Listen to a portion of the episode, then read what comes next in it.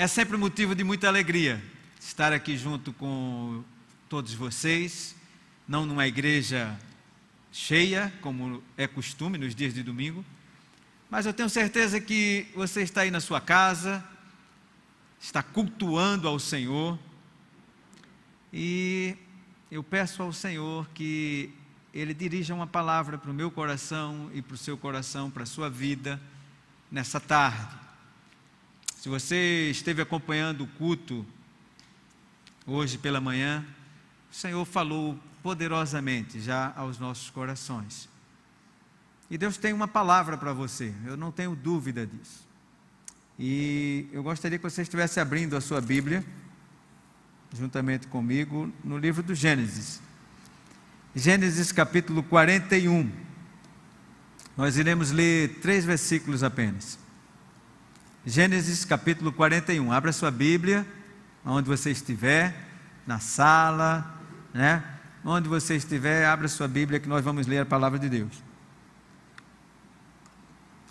Gênesis 41, nós vamos ler do versículo 50 até o 52. Antes de chegar a fome, nasceram dois filhos a José os quais lhe deu Azenate, filha de Potífera, sacerdote de On. José ao primogênito chamou de Manassés, pois ele disse: Deus me fez esquecer de todos os meus trabalhos e de toda a casa de meu pai. 52. Ao segundo filho ele chamou-lhe Efraim, pois disse: Deus me fez próspero na terra da minha aflição. Vamos orar? Senhor nosso Deus, Tu sabes, Espírito Santo, que se eu estiver me estribando em qualquer eloquência ou qualquer ensino, estudo, eu vou só sobrar. Mas, Senhor, nós estamos aqui diante da tua presença e te pedindo, ó Pai, a unção do teu Espírito. És tu, Senhor, que irás falar ao teu povo, ao meu coração, ao coração da tua igreja. A palavra é tua, Senhor, então, por favor, fale em nome de Jesus. Fale que os teus servos ouvem. Em nome de Jesus. Amém e amém. Meus irmãos, eu não sei quantos de vocês já devem ter visto alguma tropa de militares passando correndo. Normalmente eles passam cantando, tá? Então, naquele momento em que a corrida já vai ficando meio longa, a gente já começa a perceber que o pessoal começa a ficar meio cansado e a gente começa a ver também que vai abrindo alguns retardatários. Normalmente, quem está conduzindo aquela tropa, ele começa a levar uma contagem.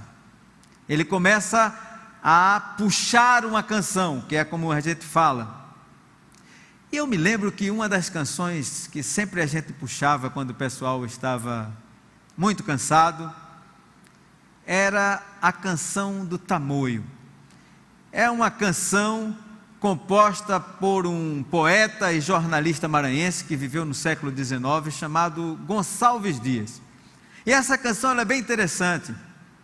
Ela diz mais ou menos assim: Não chores, meu filho, não chores, que a vida é luta reída, viver é lutar. A vida é um combate que aos fracos abate, mas aos fortes e aos bravos só pode exaltar. Interessante. Tem um poeta inglês que ele diz que toda manhã, quando o sol nasce, sempre tem uma viúva olhando para o céu em lágrimas e um órfão olhando para o céu também e fazendo perguntas a Deus.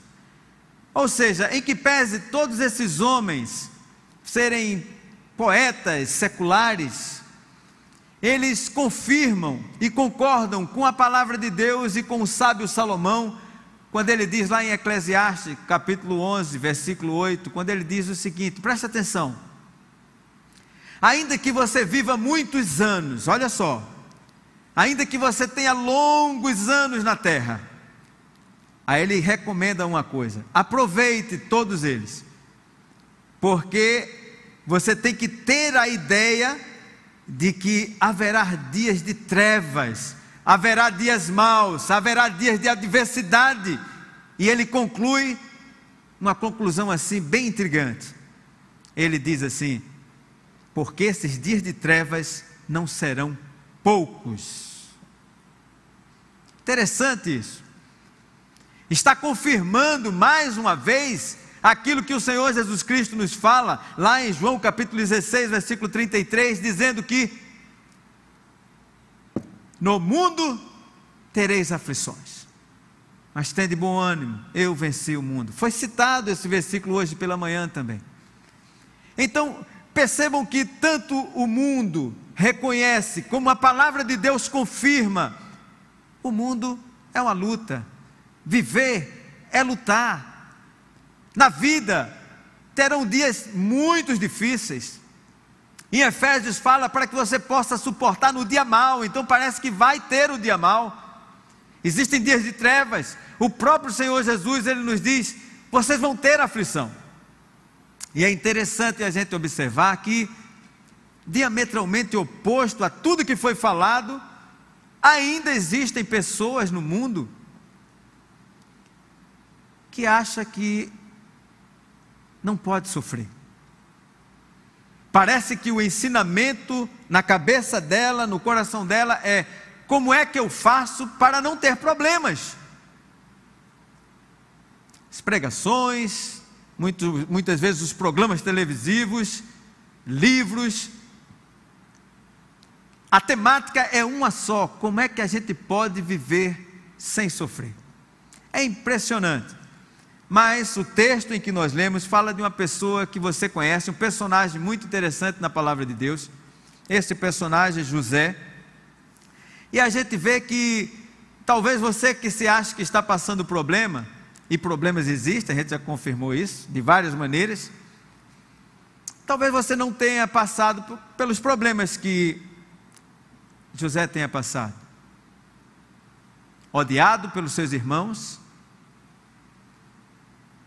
vendido como escravo, traído.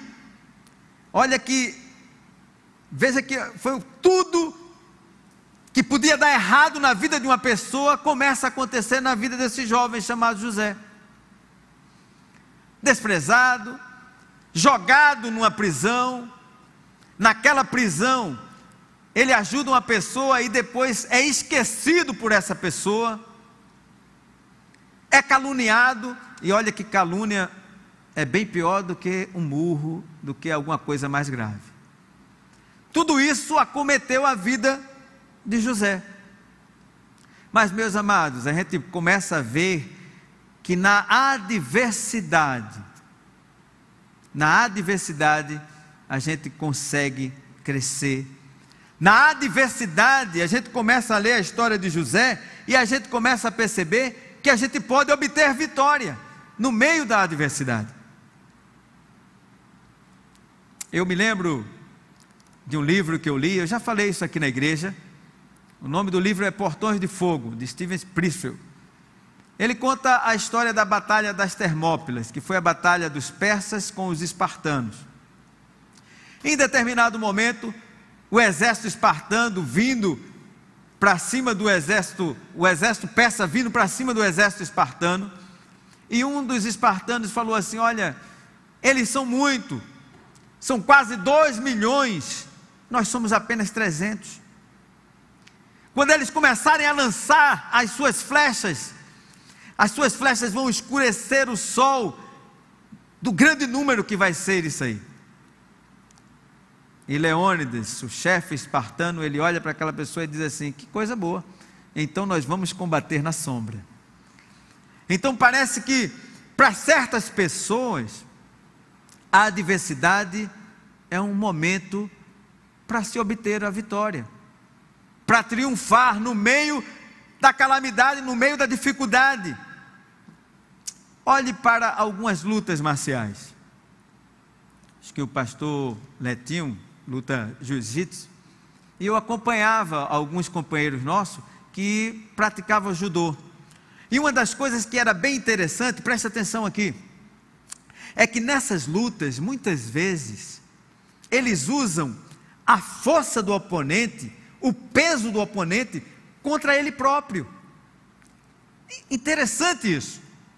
Então, diversas vezes a gente já viu algumas lutas que a gente diz assim, rapaz, está perdida a luta. Mas em determinado momento, aquele lutador, muitas vezes aparentando até ser mais fraco, ele usa a força e o peso daquele adversário em uma situação quase que imprevista e ganha a luta. Consegue uma vitória, consegue um triunfo no meio da adversidade. Observem também Portugal. Estava olhando um país que quase está cobertado ali, circundado pela Espanha, que era condado da Espanha, um país pequeno, na frente só tinha o mar, e a maior dificuldade, o maior inimigo de todos aqueles países que desejavam se aventurar nas navegações era o vento. E hoje pela manhã a gente falou das tempestades. Mas os portugueses constroem as caravelas. Não sei se você teve a oportunidade de conhecer alguma réplica de uma caravela. Eu fui uma vez com os meus filhos, minha esposa, a gente foi passar umas férias em Porto Seguro e a gente teve a oportunidade de conhecer uma caravela meus irmãos, é muito pequena. Você fica imaginando como é que aquilo ali singrava os mares Atlântico e cruzava todo o oceano, descobrindo terras. Eles descobriram o vento através das velas ao seu favor. Então é possível nós aproveitarmos as adversidades para caminharmos para a vitória. E um exemplo disso aqui tudo é a vida de José. Isso aqui foi uma introdução e eu gostaria de estar meditando nessa tarde e noite com os irmãos, olhando para o texto. Não feche a sua Bíblia, nós vamos caminhar no texto e em alguns textos soltos, ainda em Gênesis. Nós vamos meditar em três expressões que eu achei muito interessante. Nesse pequeno texto existem três expressões que eu gostaria que você ficasse olhando e acompanhando comigo a primeira expressão está no versículo 51, quando ele diz que nasce o primogênito e ele chama-o de Manassés. Interessante isso. Antes de chegar à fome, aí no 51 ele diz que José era o primogênito, chamou de Manassés, pois ele disse: Deus me fez esquecer de todos os meus trabalhos e de toda a casa de meu pai. Meus amados, é interessante que vocês observem, porque o significado do nome de Manassés, preste atenção aqui para mim. Literalmente, Manassés significa pôs no meu crédito. Interessante isso. Literalmente é como se Deus fez um depósito na vida, na conta de José. Se você olhar a vida de José, e eu creio que todos conhecem a história de José, desde as épocas da escola dominical, todo mundo conhece a história de José. Então vocês vão começar a perceber que até aquele momento, se José pudesse fazer um equilíbrio na balança, vocês iriam ver que a balança estava em déficit. Existiam mais tribulações, existiam mais diversidades, dificuldades, lutas do que alegrias a gente suponha que tem alegria, porque no texto a gente só vê dificuldades. A balança na vida de José parece que não está equilibrada, existe um déficit muito grande, um déficit enorme. Mas Deus faz um depósito na vida de José. E ele chama o filho dele de Manassés. os orientais, eles não colocavam um nome aleatoriamente, como a gente coloca, porque é o nome de um artista de Hollywood, porque é o nome de algum cantor famoso, ou de algum jogador que marcou um gol em alguma Copa do Mundo, não. Tinha significado. E o nome Manassés tem um significado tremendo. Pois no meu crédito. Isso é um exemplo, meus amados, que os problemas não passam despercebidos diante do Senhor. Preste atenção aqui. Olha para mim aqui, meu irmão, minha irmã, você que está me assistindo. Você que está cheio de problema. Você olha para a sua vida e a balança da sua vida, você diz assim: olha, o que se diz lá em Eclesiastes, que os dias de trevas não são poucos, realmente tem sido assim a minha vida. Eu quero dizer para você, meu irmão, minha irmã, que Deus, Ele está olhando para você e Ele tem feito depósitos, Ele tem creditado na sua conta. A maldade, os sofrimentos, as saudades que José havia passado, mas ele chega neste momento e reconhece: Deus me fez esquecer. E ele deu um filho. Não é que o filho seja uma muleta, né? Que muita gente quer um filho para preservar um casamento, para aprender alguma coisa, para ver se dá uma reanimada em outras coisas. Não é que seja isso. Mas é que um filho naquele momento, para os orientais, assim como o nome, isso aqui era importantíssimo. Eles criam que quando você tinha um filho, a sua a sua memória seria perpetuada para sempre. Observem que coisa interessante. Ele diz assim: Olha, Deus me fez esquecer dos meus sofrimentos e da casa do meu pai. Então perceba, os irmãos dele queriam matá-lo. Os irmãos dele odiavam José não suportava José, e a intenção era exterminá-lo, para que ele sumisse da vida deles. Não suportavam José. Mas agora, ele diz assim: Olha, Deus me pôs um crédito, Ele me deu um filho, e a partir de agora, a minha vida, ela se perpetua. Mesmo que eles queiram me matar, agora eu tenho uma memória preservada, eu tenho um filho, Deus colocou no meu crédito. Então, mais uma vez, a gente percebe que Deus, Ele vê e faz depósitos na nossa vida, dia após dia. O problema é que muitas vezes a gente deixa de ver. O problema é que muitas vezes a gente vive numa situação de murmuração, de choramingar, de reclamar, e só ver tristeza, e só ver lamúria, só ver desgraças e que não consegue ver que o Senhor está dia após dia creditando na sua vida. A palavra de Deus fala, lá em Lamentações capítulo 3, versículo 22, você conhece muito bem o texto, que as misericórdias do Senhor são a causa de nós não sermos consumidos porque a sua misericórdia não tem fim, ela se renova a cada manhã, grande é a sua fidelidade.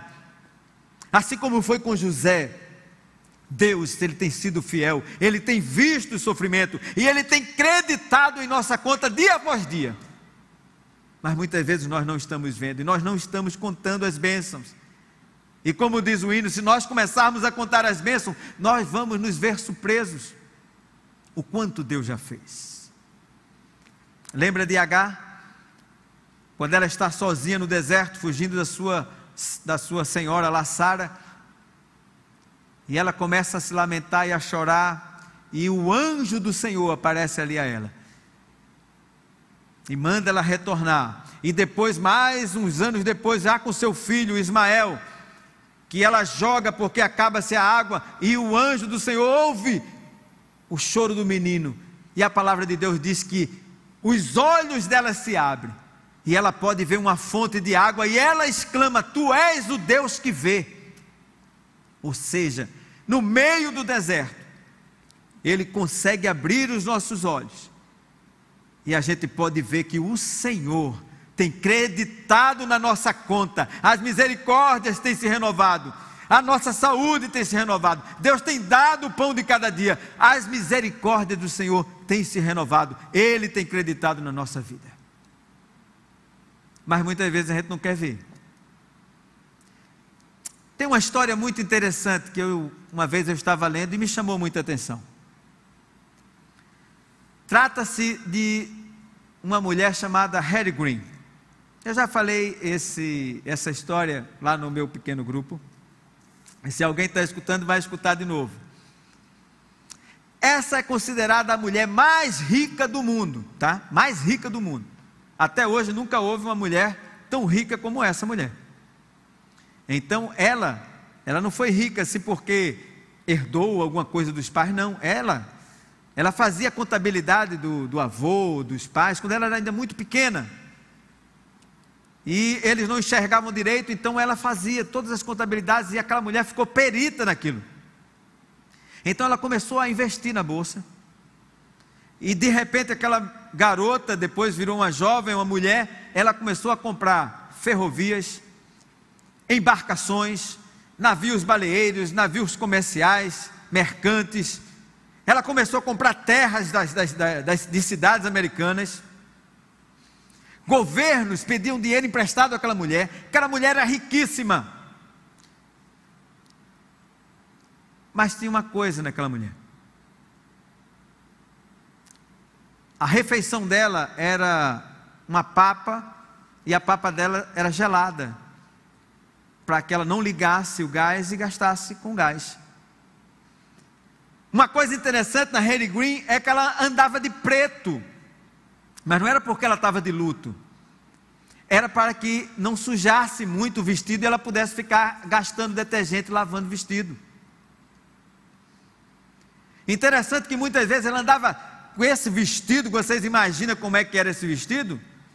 Tão maltrapilha, que conta a história que muitas vezes as pessoas davam alguma moeda, pensando que ela era alguma pedinte, e pasmem, ela aceitava a moeda. Você pode estar achando assim, mas que coisa interessante, como mulher, né? Mulher sovina, que é isso? Pirangueira, como a gente diz aqui. E aconteceu uma coisa interessante. O filho dela estava dando de trenó e teve um machucado na perna e essa mulher não quis pagar um médico particular, e ela começou a procurar médicos como se fosse o SUS para atender o filho e não queria pagar, não queria pagar, e o filho teve a sua perna amputada. Você pode estar se horrorizando com a história que eu estou contando, mas o fato interessante é que essa mulher bilionária, ela vivia como uma miserável. E eu quero dizer, meus amados, assim como a gente vê a história de José e ele reconhece o primeiro filho dele, ele diz assim: é Manassés, porque o Senhor creditou na minha conta, o Senhor renovou tudo na minha conta, ele é fiel. E muitas vezes você está como a Harry Green. Você lê Efésios capítulo 1, todas as bênçãos espirituais, você tem visto a grandeza da salvação que atingiu a mim e a você, mas você vive maltrapilho espiritualmente. Você é como se fosse a Harry Green. É impressionante. Mas vamos passar à frente e vamos para a segunda pessoa que eu gostaria de estar meditando com você, e está lá no versículo 52. Que ele chega e diz assim: Ao segundo filho, acompanha aqui comigo ao segundo filho ele chamou-lhe Efraim, pois ele disse: Deus me fez próspero na terra da minha aflição. Que coisa interessante. Primeiro ele diz assim: Olha, Deus me fez esquecer. E agora ele diz assim: Deus me fez próspero na terra da minha aflição.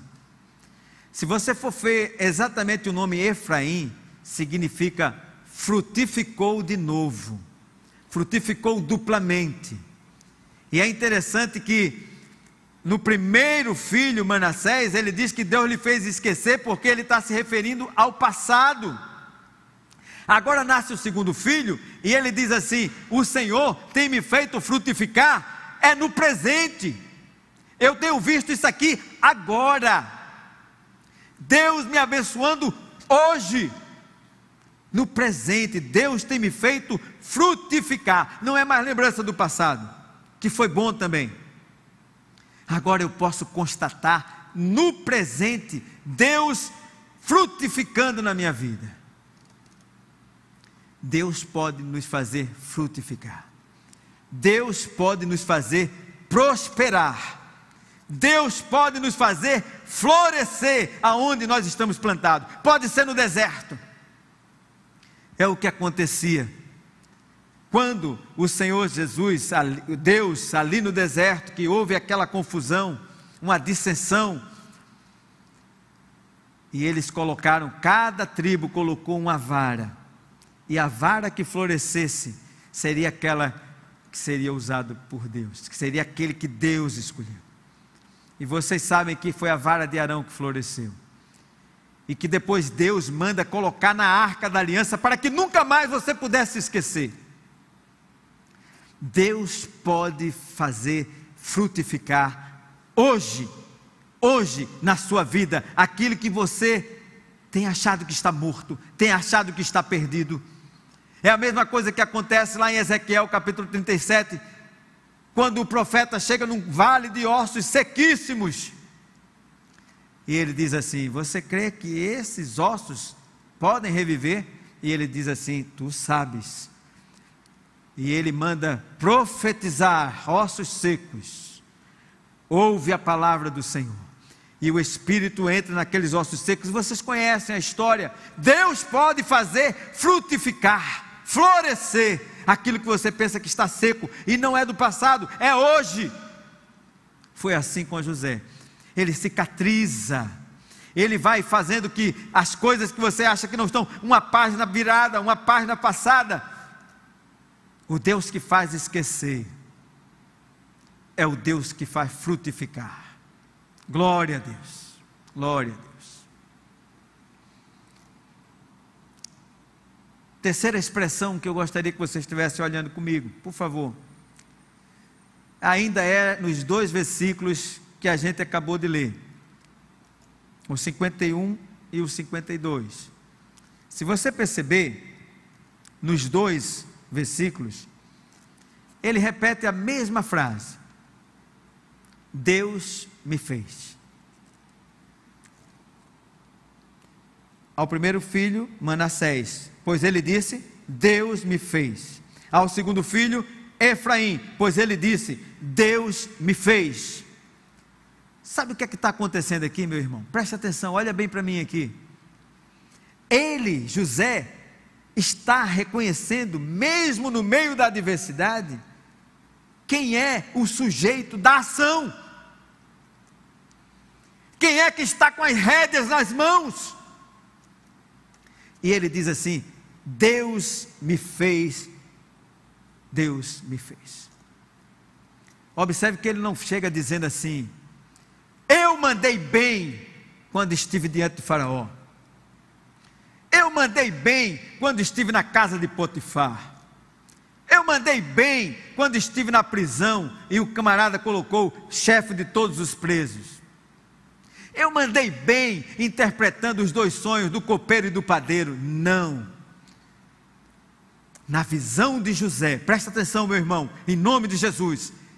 Na visão daquele jovem que passou por todas as adversidades na vida, ele chega recebe a bênção, o Senhor acredita na conta dele, depois o Senhor frutifica na conta dele, e ele diz: É Deus. Deus fez, Deus fez, não teve mão de José nenhum, é Deus, é Deus, é Deus que fez. Louvado seja o nome do Senhor. É Deus, meus amados, minha irmã, meu irmão, é Deus quem age nas nossas vidas. E veja que coisa interessante. Quando a gente vai lendo o texto mais adiante, ele começa dizendo que o seu sogro, o nome dele era Potífera, que era sacerdote de On. E a sua esposa era Azenate, filha de Potífera, sacerdote de On. E Azenate é até o nome de uma irmã minha. Mas olha só que coisa interessante, presta atenção. O significado do nome de Potífera é aquele que Ra deu. Ra é uma divindade egípcia, tá, meu irmão? E o nome do sogro de José é aquele que Ra deu. E o nome da esposa de José, Azenate, é pertence a Nate. Que coisa interessante. Pois no nome dos filhos dele, parece que José está dizendo assim: ó, não foi Ra que deu nada, foi Deus. A minha vida a vida de Manassés, a vida de Efraim, a vida dos meus filhos não pertence a Nath, a vida deles e a minha vida pertencem a Deus. É Deus, é Deus, é Deus. Glória ao nome do Senhor. É impressionante. E nas duas declarações de José, tanto no versículo 51 e no 52, ele reconhece que Deus está agindo na sua vida ele crê na atuação de Deus. E é interessante que muitos estão hoje, no meio dessas adversidades, dessas complexidades, dessas tribulações, estão procurando refúgio nos potíferas e azenatos da vida, que pode lhe dar ou aquilo que lhe pertence. Os potíferas e azenatos contemporâneos Aí começa. Procurar esquecer, não em Deus, mas nas drogas, nos vícios, nos ansiolíticos, para esquecer. Eu preciso, eu preciso tomar isso aqui, que senão eu não consigo esquecer. Workaholic, eu preciso trabalhar excesso de trabalho, porque eu preciso esquecer. São as compensações emocionais que eu preciso, eu preciso, eu preciso. A grande desgraça de nossas vidas, meus irmãos, é quando você não diz, Deus me fez esquecer, e você começa a falar, Deus me esqueceu. Você não diz mais, Deus me fez esquecer, você começa a choramingar e dizer: Deus me esqueceu. Em nenhum momento a gente vê a vida de José nessa situação, se lamentando. O que a gente percebe, ele não percebe, porque isso aqui é o escritor que faz. Ele estava na casa de Potifar, e a Bíblia diz que Deus era com José. E tudo que ele fazia, Deus prosperava, tanto no campo como dentro da casa de Potifar. Ele estava na prisão e o que a gente lê é: Deus estava com José. Então, o que a gente percebe, meus irmãos, é que Deus está agindo nos bastidores. Como diz um hino muito bonito, é um tapeceiro, é um grande artista que está fazendo o seu trabalho, que nenhuma agulha entra de forma desordenada ou desajustada. Ele está guiando e está fazendo uma obra de arte maravilhosa. E na poesia ele diz assim: quem vê só o avesso não entende nada, mas no fim das contas, tudo se explica, tudo se encaixa, tudo coopera para o nosso bem. Glória a Deus. E é interessante também que a gente começa a ver que aquele menino, o menino do papai, da túnica talar, bonita, de várias cores, que parece que não se controlava muito e ficava contando os sonhos, porque ele percebia que sonho era esse, que o feixe dele se levantava e os onze se inclinavam. Ele sabia que significava alguma coisa para os irmãos, ele contava. Então, aquele garoto ingênuo, no meio das adversidades, o que a gente percebe no texto é que ele vai amadurecendo, ele vai sendo forjado, ele vai sendo amadurecido ali nas dificuldades. Existe até uma frase que diz que é, é no fogo bem mais quente que se forja o aço bom. Então, é no meio da adversidade que o Senhor está forjando a sua vida, meu irmão, está forjando a sua vida, minha irmã. E já concluindo, eu queria que a gente visse na própria história de José que as infelicidades todas de José redundaram em bênçãos. Você já imaginou? Se José não tivesse sido vendido como escravo, se José não tivesse ido para a casa de Potifar, se a mulher de, de, de Potifar não tivesse caluniado contra José, se José não tivesse sido preso,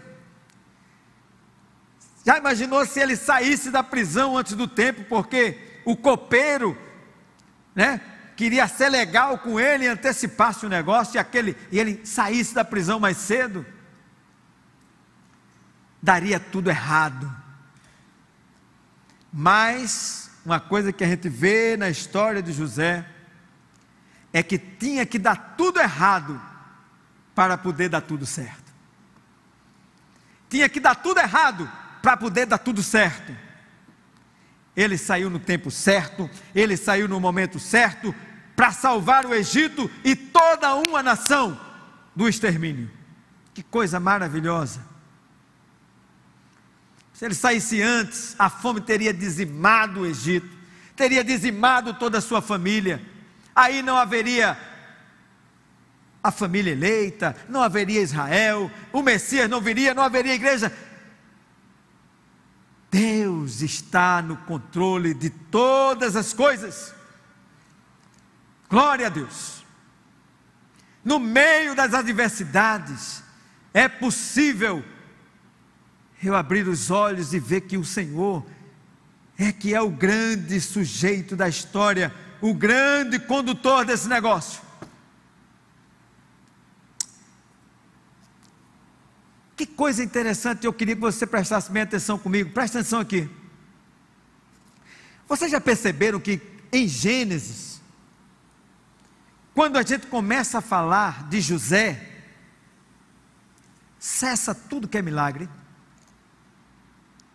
com Abraão, com Isaac, com Jacó. Deus fala, é uma escada que desce do céu para a terra. É a teofania acontecendo, o próprio Deus vem em forma de homem, fala com o homem. Mas quando aparece a história de José, não tem cessou, parece que para o milagre, não tem anjo, não tem teofania, não tem nada. Mas silenciosamente, Deus está agindo na história. Glória a Deus.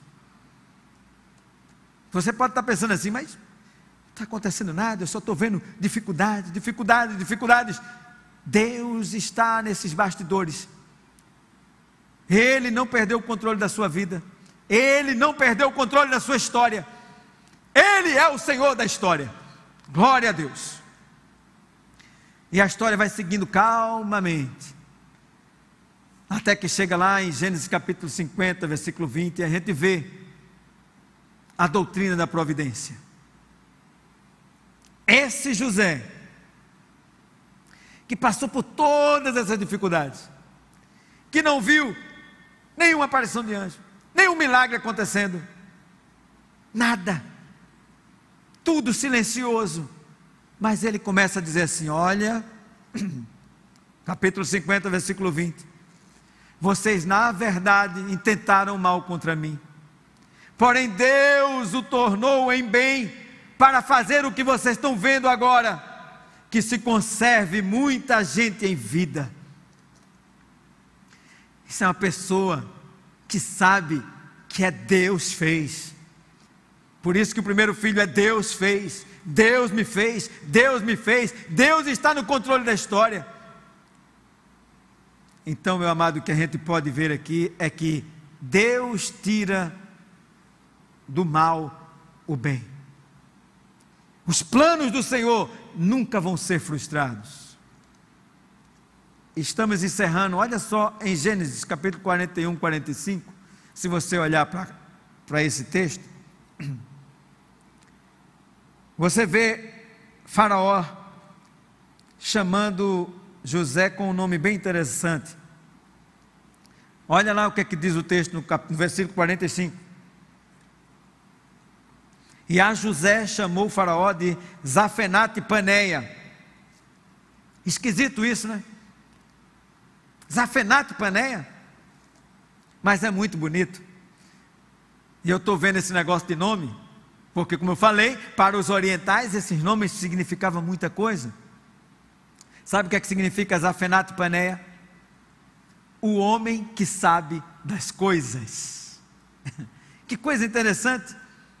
É o testemunho de um pagão para um homem de Deus. Se vocês forem ver, lá no versículo 38, quando ele acaba de interpretar o sonho para Faraó, o Faraó diz assim: Aonde nós vamos encontrar um homem com tanta sabedoria e em quem há o Espírito de Deus. Olha aí na sua Bíblia, você vai ver que Espírito de Deus está com E maiúsculo. É o Espírito de Deus mesmo. Um pagão reconhece no servo de Deus, ele sabe das coisas. O Espírito de Deus existe nesse homem. Um pagão dando testemunho de um servo de Deus. Que coisa linda! Zafenate Panéias Onde é que nós vamos encontrar um homem tão ajuizado como você? E é engraçado, lá no versículo 55, ele diz assim: que quando a fome começa a apertar e o povo do Egito vai para Faraó, sabe o que, é que Faraó diz? Ele diz assim: vão procurar José, e tudo que ele fizer, falar, vocês devem fazer, porque ele é o homem que sabe das coisas.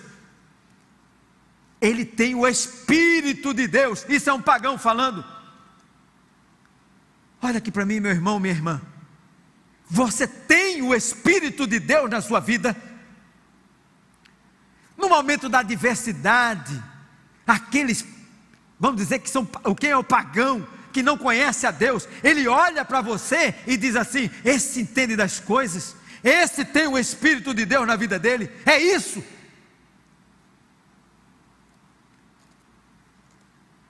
Meu amado, eu quero dizer para você, nessa noite. Quem sabe das coisas não vive se afligindo. Quem sabe das coisas não vive se atormentando. Quem sabe das coisas vai dizer assim: Eu sei que o meu redentor vive no meio da adversidade.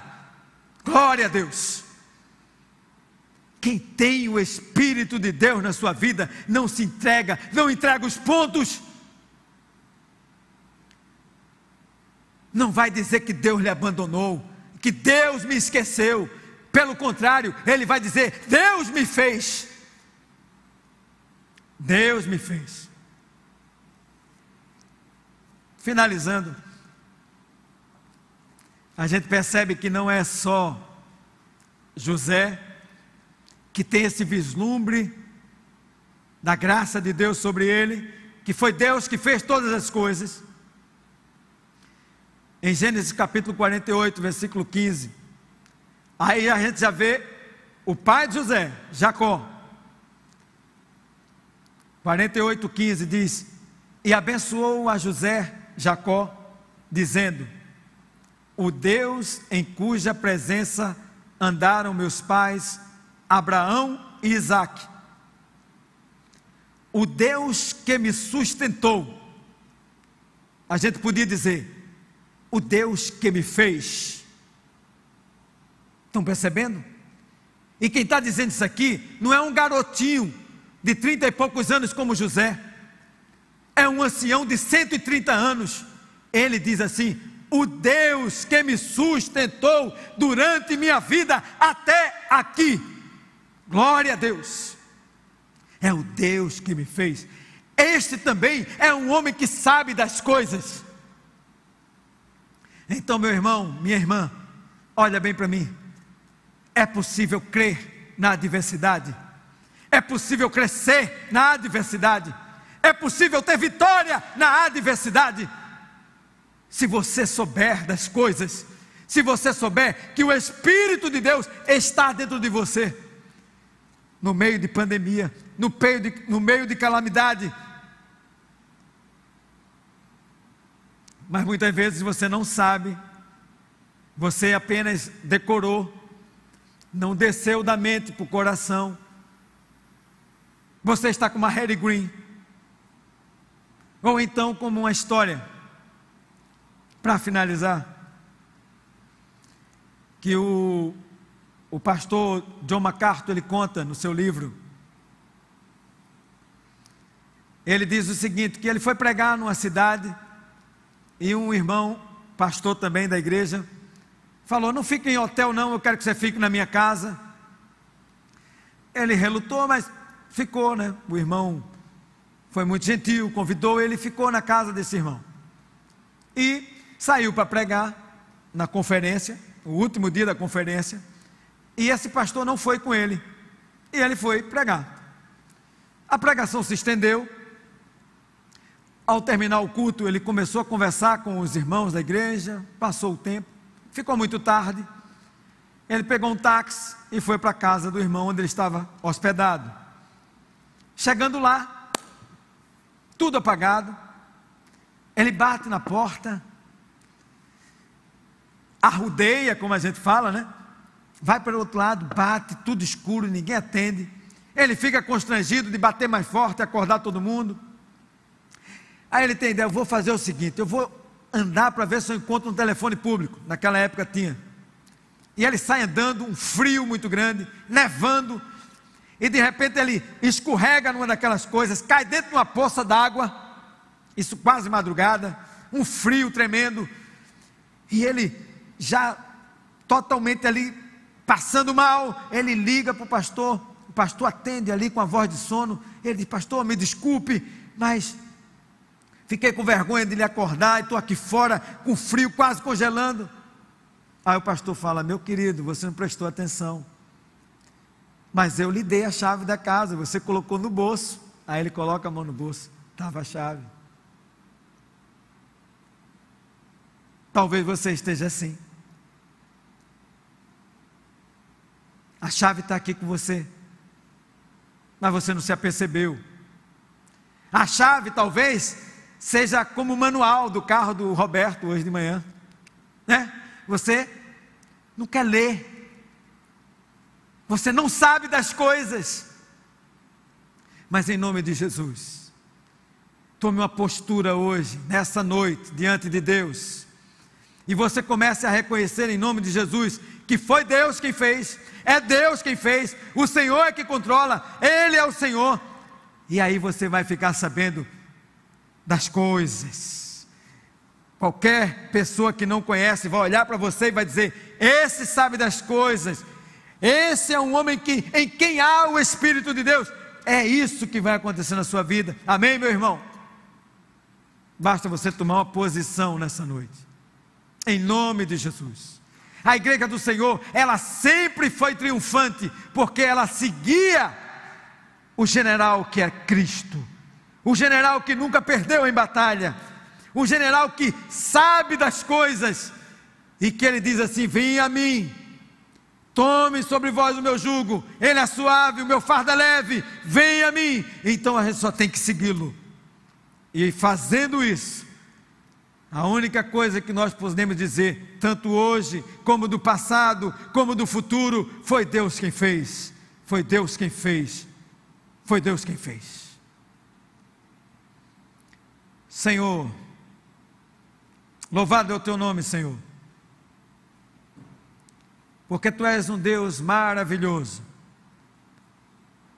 Pandemias, problemas, caos, mas tu és o Deus desse universo. Tu és o Deus dessa história.